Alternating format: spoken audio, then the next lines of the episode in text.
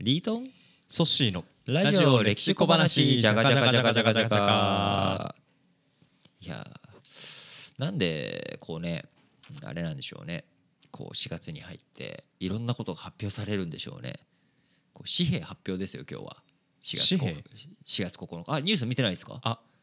見てないですあら新聞も読んでないっていうことですよ ね一面でしたよ本当ですかそうですよあら全紙然のねあの紙幣紙の紙幣紙の千円札とかお札が2024年に変わるんですよ、えもう諭吉さんじゃなくなるんですよ一万円札ついについに全然知らなかっためっちゃメジあャーななたの好きな渋沢栄一ですよ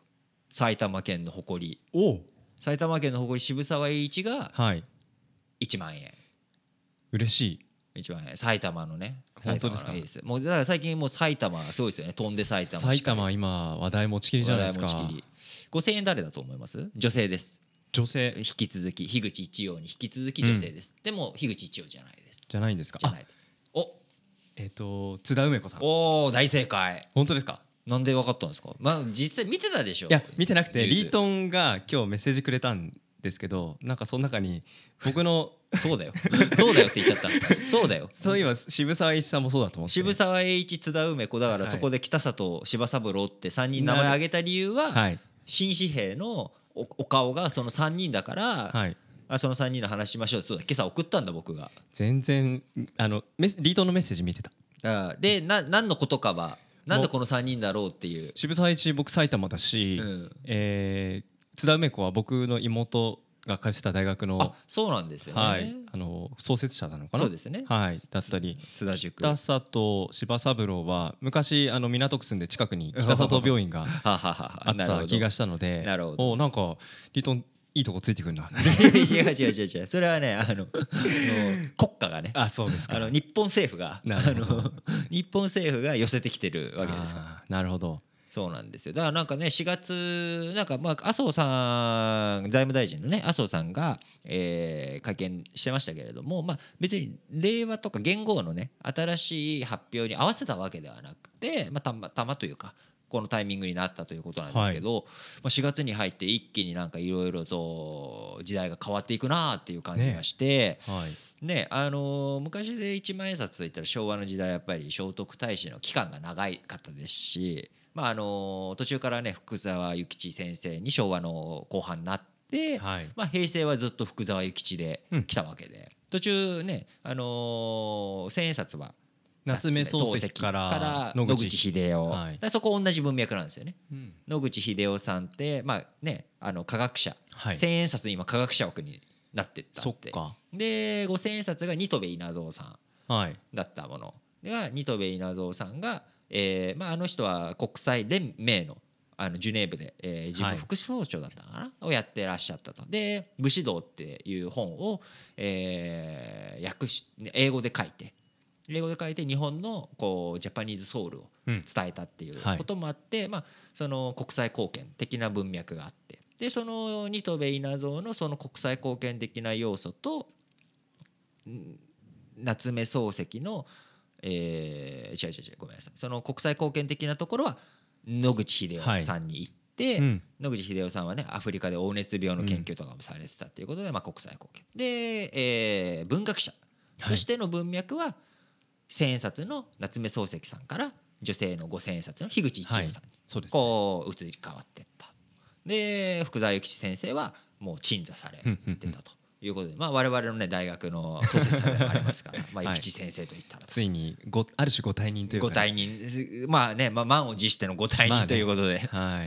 いいう感じではありますけれどもで今回まあ渋沢栄一さん資本主義日本近代資本主義の父でもありいろんなまあ企業の設立あるいははい国際貢献活動もね、うん非常に積極的にやられていて、ノーベル平和賞の候補にもあ上がそういうたこともあったんですか上がったこともあるんですよへーノーベル平和賞の候補も初めて聞きました上がったこともあってで、まあ、津田梅子さんは、まあ、女性教育しかり、